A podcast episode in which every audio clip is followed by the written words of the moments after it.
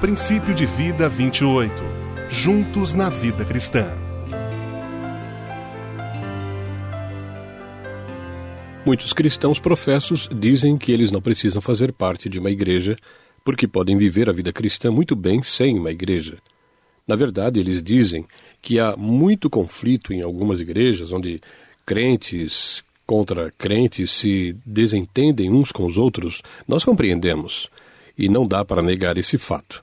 Muitos de vocês acham que podem servir a Deus sem estar em comunhão uns com os outros. Bem, eu posso entender por que você diz isso, mas qual é a opinião de Deus Todo-Poderoso sobre a sua igreja? Podemos ser críticos, podemos ver os nossos defeitos e nossos enganos. No Novo Testamento, a maioria das epístolas lida com problemas na igreja. Quando você olha para 1 e 2 Coríntios, vai ver todos os problemas que a igreja estava enfrentando e todas as dificuldades que estavam acontecendo. Muito do que Paulo escreveu era para ajudá-los a ajeitar e arrumar tudo isso. Isso não tira a importância da igreja. Isso não significa que não devamos fazer parte dela. Você pode dizer: Eu acho que posso viver a vida cristã tão bem quanto qualquer outra pessoa e não necessariamente frequentar uma igreja. Deixe-me fazer uma pergunta: qual é a vontade de Deus? Se você pode viver sem a igreja, qual é a implicação disto? Então quero mostrar duas questões nesta mensagem e quero que você pense com moderação sobre elas. Primeiramente, eu sei que há pessoas que não podem ir à igreja por motivos de saúde. Elas gostariam se pudessem, mas literalmente não podem, eu entendo isso. Há algumas pessoas que moram em lugares distantes, onde a igreja não está por perto, eu entendo isso. Há pessoas que vivem em cidades pequenas ou grandes cidades, seja qual for, e elas não encontram uma igreja que possa estar pregando a verdade da palavra de Deus. Eu entendo isso também. Mas isso não significa que a igreja não seja importante, ou que não deveria pertencer a uma, se possível. Eu quero que você pense sobre duas questões. Abra sua Bíblia em Hebreus, capítulo 10, e quero começar lendo o versículo 19 Deixe-me antes explicar estes versículos à medida em que avançamos, antes de chegarmos ao coração da mensagem. O escritor diz: Portanto, irmãos, temos plena confiança para entrar no Santo dos Santos pelo sangue de Jesus. E o que ele está se referindo aqui é o fato da nossa presença. Ou seja, podemos viver e andar na presença de Deus hoje. No Antigo Testamento, o altar era o lugar onde o povo não podia entrar usavam véus e assim por diante, para ir à parte interna do templo. Diz assim: Portanto, irmãos, temos plena confiança para entrar no Santo dos Santos pelo sangue de Jesus, ou seja, em Sua presença, pelo sangue na cruz. Por um novo e vivo caminho que Ele nos abriu por meio do véu, isto é, do seu corpo. Ou seja, quando ele morreu na cruz, o véu foi rasgado de cima para baixo e abriu o caminho para que qualquer pessoa pudesse chegar a Deus através do seu Filho Jesus Cristo. E tendo um grande sacerdote sobre a casa de Deus, cheguemos-nos com o verdadeiro coração, em inteira certeza de fé, tendo os corações purificados da má consciência e o corpo lavado com água limpa. Ou seja, temos sido santificados. Então ele diz: retenhamos firmes a confissão da nossa esperança, porque fiel é o que prometeu. Ou seja, a nossa esperança é a nossa expectativa forte de que Deus cumprirá sua promessa, porque é de sua natureza fazê-lo. E consideremos-nos uns aos outros para nos estimularmos ao amor e às boas obras, não deixando a nossa congregação, como é costume de alguns, antes admoestando-nos uns aos outros, e tanto mais quanto vedes que se vai aproximando aquele dia. O autor desta carta estava simplesmente dizendo aqui que a igreja estava prevendo o que iria acontecer. Porque no ano 70 depois de Cristo, um general romano entrou e destruiu o templo, ou ainda poderia ser o fato de que o juízo de Deus pudesse estar perto. Então quero que você preste atenção no 25º versículo, que é de suma importância no Novo Testamento, sobre a reunião dos crentes para o culto, para a instrução, encorajamento e para as boas obras não deixando a nossa congregação. Ouça, espere um minuto. Você precisa parar e pensar sobre o que você está fazendo afastando-se da igreja. Quero lhe fazer uma pergunta. Se uma pessoa pode viver uma boa vida cristã, andando em obediência a Deus e fazer a sua vontade, cumprir o seu propósito em sua vida fora da igreja, então por que Jesus estabeleceu a igreja? Ou seja, se uma pessoa pode viver esse tipo de vida, então por que ele estabeleceu a igreja? E a Escritura diz em Mateus capítulo 16, muito claramente, quando Jesus falava aos seus discípulos. Perguntou ele: e chegando Jesus às partes de Cesareia de Filipe, interrogou seus discípulos, dizendo: Quem dizem os homens ser o filho do homem? E Simão Pedro, respondendo, disse: Tu és o Cristo, o filho do Deus vivo. E Jesus respondeu, dizendo a ele: Pedro, você está certo. Pois também eu te digo que tu és Pedro, e sobre esta pedra edificarei a minha igreja, e as portas do inferno não prevalecerão contra ela. Tu és o Cristo, o Filho do Deus vivo. E assim Jesus estava dizendo sobre esta base, o alicerce, a fundação que Jesus é, o Messias, ele é o Filho de Deus, ele é o Salvador do mundo, a única esperança do homem. Sobre esta verdade, ele diz: Eu edificarei a minha igreja. A igreja foi construída na base, no alicerce da pessoa de Jesus Cristo podemos entender por que o diabo trabalha tão duro para levar as pessoas a acreditar que ele não é o Filho de Deus, que há mais de uma maneira de seguir a Cristo, e todas as outras coisas que acompanham isso, incluindo as diversas religiões do mundo. E eu estou contente porque nós, através de nossos programas, temos acesso à sua casa para lhe dar o privilégio de ouvir a verdade, e essa verdade vai edificá-lo, fortalecê-lo, encorajar o seu coração e ajudar você a ver que Deus age e a ser confortado por meio do Espírito Santo. Assim você entenderá a vontade, propósito e o plano de Deus para a sua vida. Ele pode usar você e tudo mais, o que ele fará em sua vida. Ele deseja lhe abençoar. E o nosso desejo, o desejo do nosso coração, é que você entenda isso. Quero que você veja nesta passagem é que a implicação do que Jesus está dizendo. Eu estou estabelecendo a minha igreja, e as portas do inferno não poderão prevalecer sobre ela. E você e eu temos visto ao longo da história todos os tipos de ismos que vão e vêm, e a igreja ainda está crescendo mesmo com dificuldades em todo o mundo. Por quê? Porque a igreja é de Deus, a igreja não foi estabelecida por homens não é uma denominação. Na verdade, Deus não criou denominações. Alguns dizem, ah, tanta confusão hoje com todas essas denominações, e é verdade. Mas esqueça tudo isso e encontre uma igreja que está ensinando e pregando a palavra de Deus, não denominações. Não use isso como desculpa. Em Romanos, diz que a igreja é o corpo de Cristo. Quando ele morreu e ressuscitou, deixou seus seguidores como o seu corpo físico vivo. Nós somos o corpo de Cristo, ou seja, é por nossas mãos que ele trabalha, é através dos nossos olhos que ele vê, é através dos nossos ouvidos que ele ouve, ele age por meio de nós. Nós somos o seu corpo, esta é a igreja.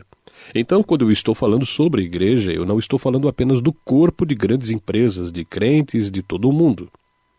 Se eles são chineses, japoneses, alemães, americanos ou brasileiros, ou que quer que seja, a nação ou igreja local, como nos livros de Gálatas, Colossenses, Filipenses e Efésios, estas eram igrejas locais. Se uma pessoa pode ser um bom cristão, viver uma vida piedosa, cumprir o propósito de Deus em sua vida e entender as coisas da palavra de Deus, e fazer tudo isso sem estar com outras pessoas, minha pergunta é: qual é a implicação quando ele diz não abandone a congregação? É muito importante. Se isso não é verdade, qual é a implicação disto? Ou seja, se a igreja não é importante, um corpo local, autônoma, de crentes reunindo juntos para adorar e ser inspirados e motivados, instruídos e para fazer o trabalho do Senhor, se isso não é necessário, qual é a implicação disto? Aqui está a primeira implicação. Se assim for, Jesus cometeu um grande erro. Ele cometeu o erro dizendo: Eu estabelecerei a minha igreja. Isto é, se podemos ir sozinhos, caminhar sozinhos na vida cristã, e cada pessoa fazer o que faz individualmente, sem qualquer relação com qualquer outro cristão, então Jesus cometeu um grande erro. Se podemos fazê-lo sozinho, por que toda essa ideia da igreja? Isso significaria que congregar-nos na manhã de domingo seria absolutamente desnecessário. E assim, por que as pessoas fazem isso? Claro, estaríamos dizendo que os cristãos não precisam um do outro. Podemos crescer espiritualmente por nossa conta, sem qualquer relacionamento.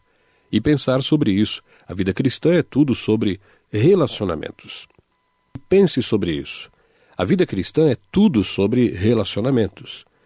Meu relacionamento com Ele, a minha relação com os outros, sua vida cristã é a sua relação com Deus, mas também é o seu relacionamento com as outras pessoas. Eu quero lhe mostrar por que é tão verdadeiro isto e tão importante. Sem estar juntos, reunidos como igreja, implica de que cada um interpreta a palavra de Deus de acordo com a sua própria visão, sem ter qualquer relação com a igreja local. Aí pode estar um grande erro. Será que Jesus cometeu esse erro porque não há necessidade de igreja?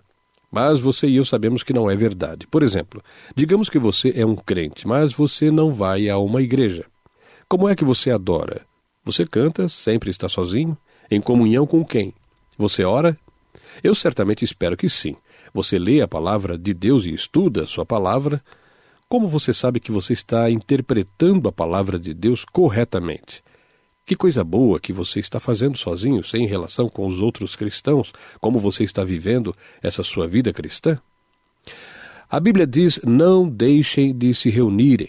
O que está fazendo com os dons espirituais que Deus lhe deu? O que está fazendo com eles? Cada um de seus filhos tem um dom espiritual. Poderia ser o dom de serviço, profecia, exortação, o dom de dar, de misericórdia, o de organização, Deus tem dado todos esses dons. Como você vai exercê-los sem nenhuma relação com as outras pessoas? E a verdade é que você vive a sua vida de relações. Em seu negócio você tem relacionamentos. Quanto pode uma pessoa fazer? É o que fazemos juntos. Nós organizamos em conjunto. É a união, são os relacionamentos. E quando Jesus disse: Eu edificarei a minha igreja, e as portas do inferno não poderão prevalecer contra ela, o que ele estava dizendo? Ele não estava dizendo que eu vou construir uma organização. Eu vou construir um corpo. Eu vou construir um relacionamento comigo mesmo e com aqueles que me seguem, para que tenham comunhão uns com os outros.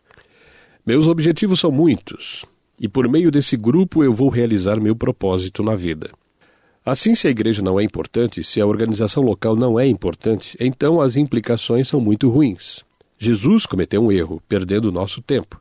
Por que estamos sentados aqui? Por que estamos nos reunindo? Por que simplesmente não vamos para casa, oramos por nós mesmos, cantamos sozinhos? Percebe, não é a nossa opinião pessoal que vale. Qual é a vontade de Deus para a minha e a sua vida? Porque Jesus disse: Eu estabelecerei a minha igreja e as portas do inferno não prevalecerão contra ela. E eu tenho uma missão para a igreja. Qual é a implicação? Se você disser que você não precisa disso, Jesus cometeu um erro. E ele fez algo que não era necessário. Mas, por outro lado, vamos perguntar a nós mesmos: por que ele estabeleceria a sua igreja? Eu sei que a igreja está dividida em denominações e todo esse tipo de coisas, mas você não tem que deixar que isso lhe incomode. Você tem que optar por pertencer a um grupo de pessoas com quem você pode se relacionar que acreditam no que você acredita e que estão ensinando a verdade da palavra de Deus. Isso lhe dará orientação e sentido para a sua vida. Achará força e ajuda nos momentos de dificuldade e sofrimento, tristeza, que todos nós passamos em nossa vida, muitas vezes. Pense sobre isso novamente. Que tipo de relacionamentos você realmente tem? Que tipo de relações espirituais você tem?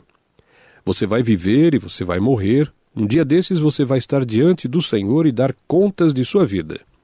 Então a questão é: qual é o propósito de Deus em dizer não deixem de se reunirem? Ou seja, devemos nos reunir, estamos adorando como um corpo. Bem, olhe o que a igreja faz. Por exemplo, a primeira coisa que devemos fazer é nos reunir, adorar.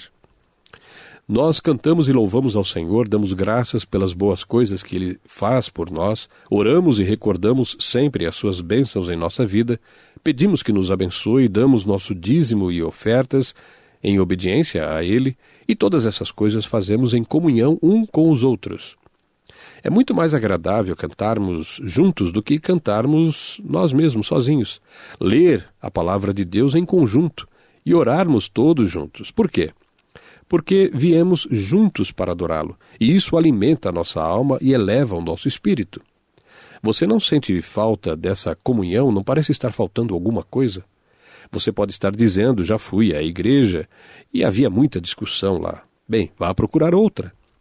Então, primeiro de tudo, o propósito da igreja é nos reunirmos para adorá-lo. A segunda coisa é estarmos juntos porque ele quer que nós tenhamos instrução da palavra de Deus. Volte para 2 Timóteo, capítulo 2, por um momento. Paulo estava falando ao jovem Timóteo para dar a ele algumas instruções. 2 Timóteo capítulo 2, versículo 15 diz assim: Procura apresentar-te a Deus aprovado, como obreiro que não tem de que se envergonhar, que maneja bem a palavra da verdade. Deixe-me lhe fazer uma pergunta. Sem qualquer instrução bíblica em sua vida, quanto da verdade você sabe? Isso não significa que não podemos estudar a palavra de Deus sem ter um pastor. Não, eu não estou dizendo isso. A própria palavra de Deus diz que somos responsáveis em ler, estudar e orar para interpretarmos as Escrituras corretamente. Muitas pessoas usam a palavra de Deus como pretexto, com um grave erro de interpretação, só porque gostam de uma passagem e dizem é isso que acredito. Isso é um problema, e é dessa maneira que muitas denominações começaram formando grupos que gostavam de um determinado trecho da palavra de Deus.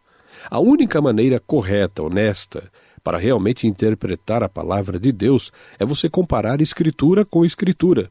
Não é a Escritura com a minha opinião, não. Não é a Escritura com o que eu quero.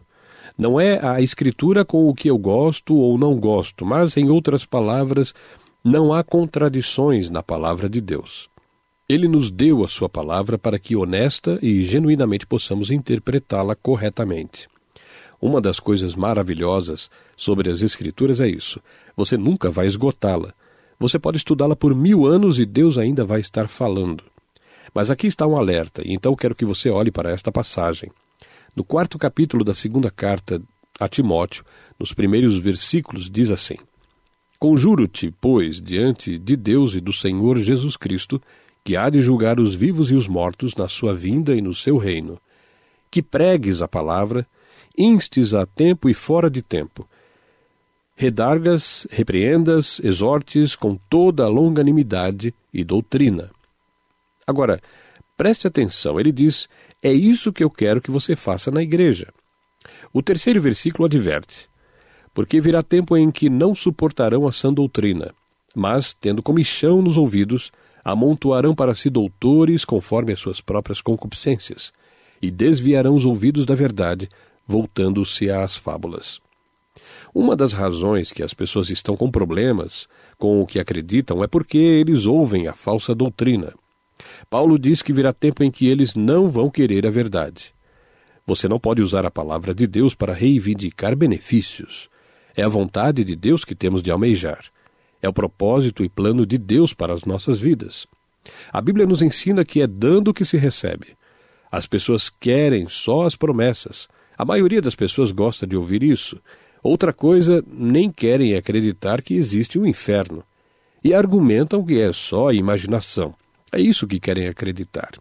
Em outras palavras, se eu fosse uma pessoa perdida, eu não gostaria de acreditar em um monte de coisas da palavra de Deus. Eu não gostaria de acreditar sobre prestação de contas, que há um inferno e que há um tormento. Eu não quero acreditar em coisa alguma desse tipo. As pessoas querem que seus ouvidos sejam massageados. E eu estou simplesmente dizendo a você isto. Quando o corpo de Cristo se reúne é para sermos instruídos na verdade da palavra de Deus. Essa é uma das razões para ficarmos juntos. Essa é uma das razões que Paulo disse: não abandone a reunião como é costume de alguns. Satanás tem a sua mensagem: atrair as pessoas para longe de Deus e longe da finalidade e do plano de Deus para a sua vida. E assim, um dos principais objetivos de se reunirem é para instrução na verdade.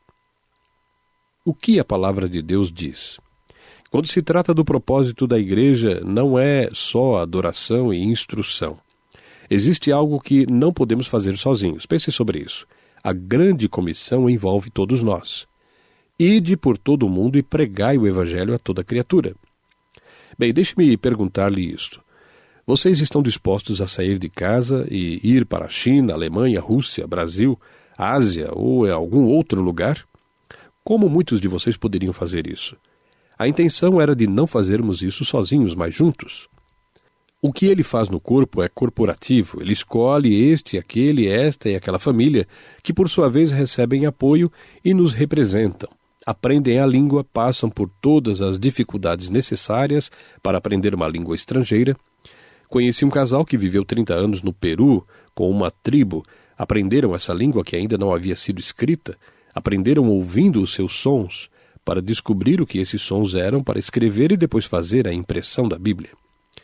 No livro de Marcos, Jesus nos deu a comissão de evangelizar, e não podemos fazer isso isoladamente, mas juntos. Analisando tudo isso, será que Jesus cometeu um erro quando disse: Eu instituo a igreja? Não, ele não cometeu esse erro. Em 2 Timóteo 4, versículo 3 diz: Porque virá tempo em que não suportarão a sã doutrina, mas tendo comichão nos ouvidos, amontoarão para si doutores conforme as suas próprias concupiscências, e desviarão os ouvidos da verdade, voltando-se às fábulas. Qual é o propósito da igreja? O propósito é de nos proteger. Do quê? De sermos seduzidos, nos afastando do nosso Deus Todo-Poderoso. Quando membros da igreja param de ir à igreja, ficam vulneráveis e não se afastam só da igreja, eles se afastam de Deus. Quando você se afasta do corpo de Cristo, quando você sai da sua comunhão e da igreja que você pertence, você vai se afastar de Deus, da sua comunhão com Ele, desviando-se do ensino da palavra de Deus, da adoração a Ele. Quando você deixa tudo isso, naturalmente você vai fazer o quê? Você vai diretamente para o pecado. E é por isso que Jesus disse: Eu estabelecerei a minha igreja. Não deixem de se reunir como é costume de alguns. E você vê, por todo o Novo Testamento, vemos Paulo admoestando a Pedro, Tiago e João, porque é a verdade que nos mantém em linha reta.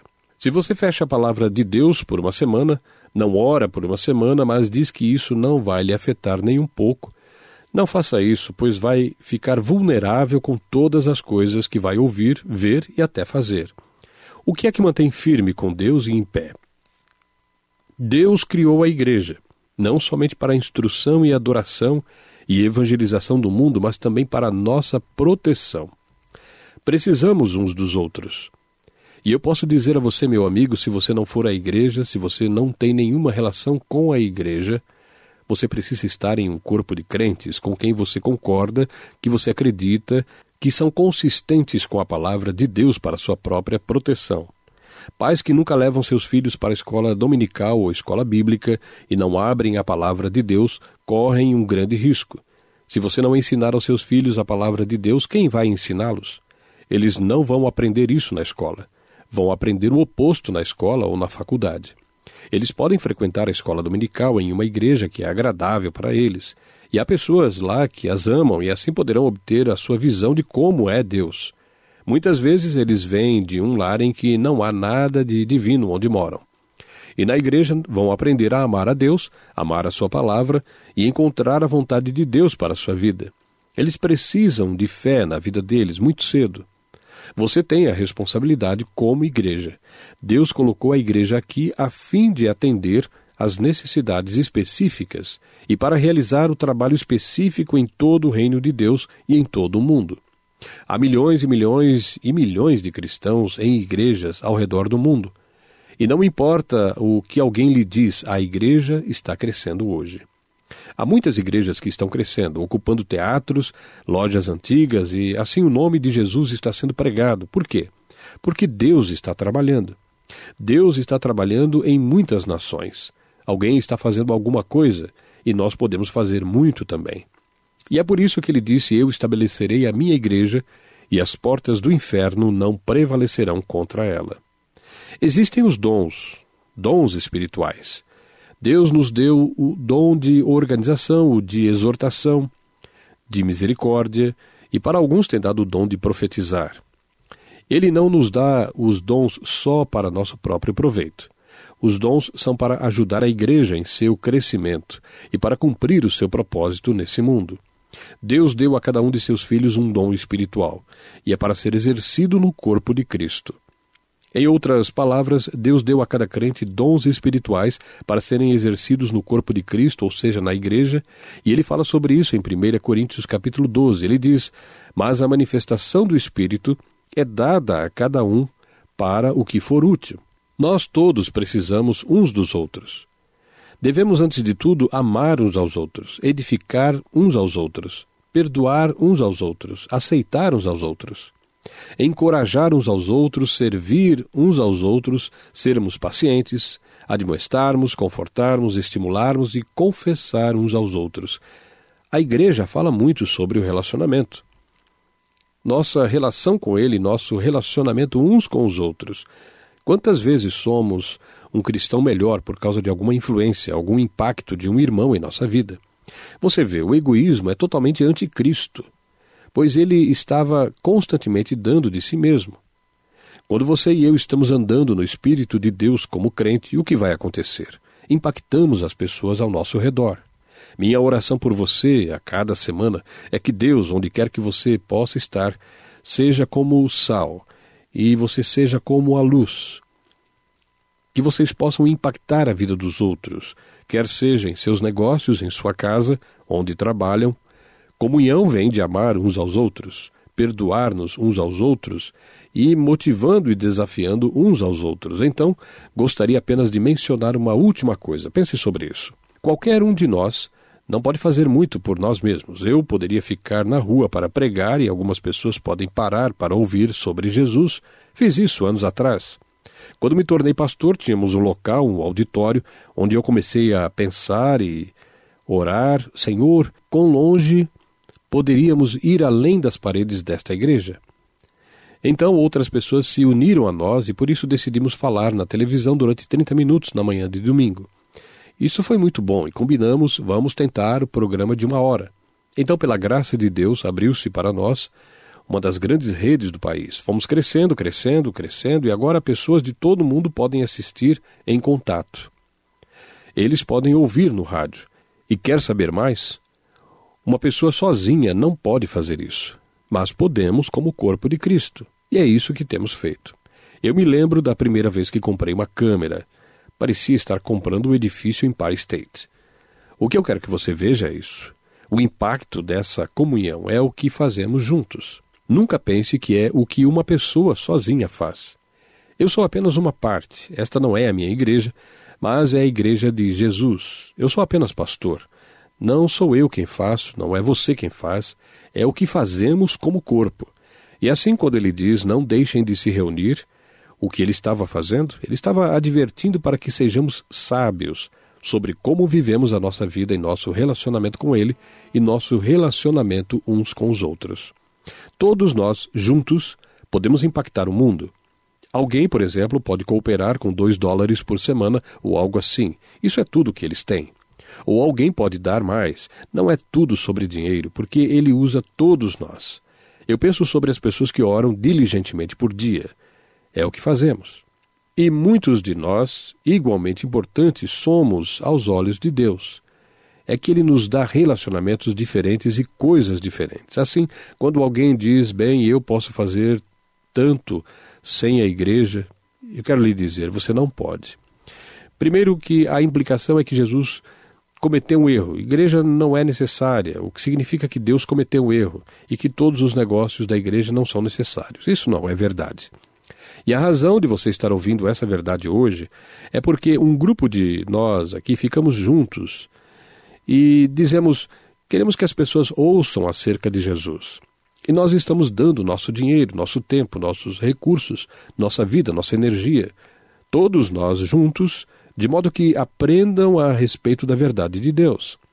E o meu desejo para você é que você se torne sábio o suficiente para perceber que você tem uma responsabilidade diante do Deus Todo-Poderoso, para se reunir com os outros crentes que querem adorá-lo e que encorajem uns aos outros para serem instruídos na verdade da palavra de Deus.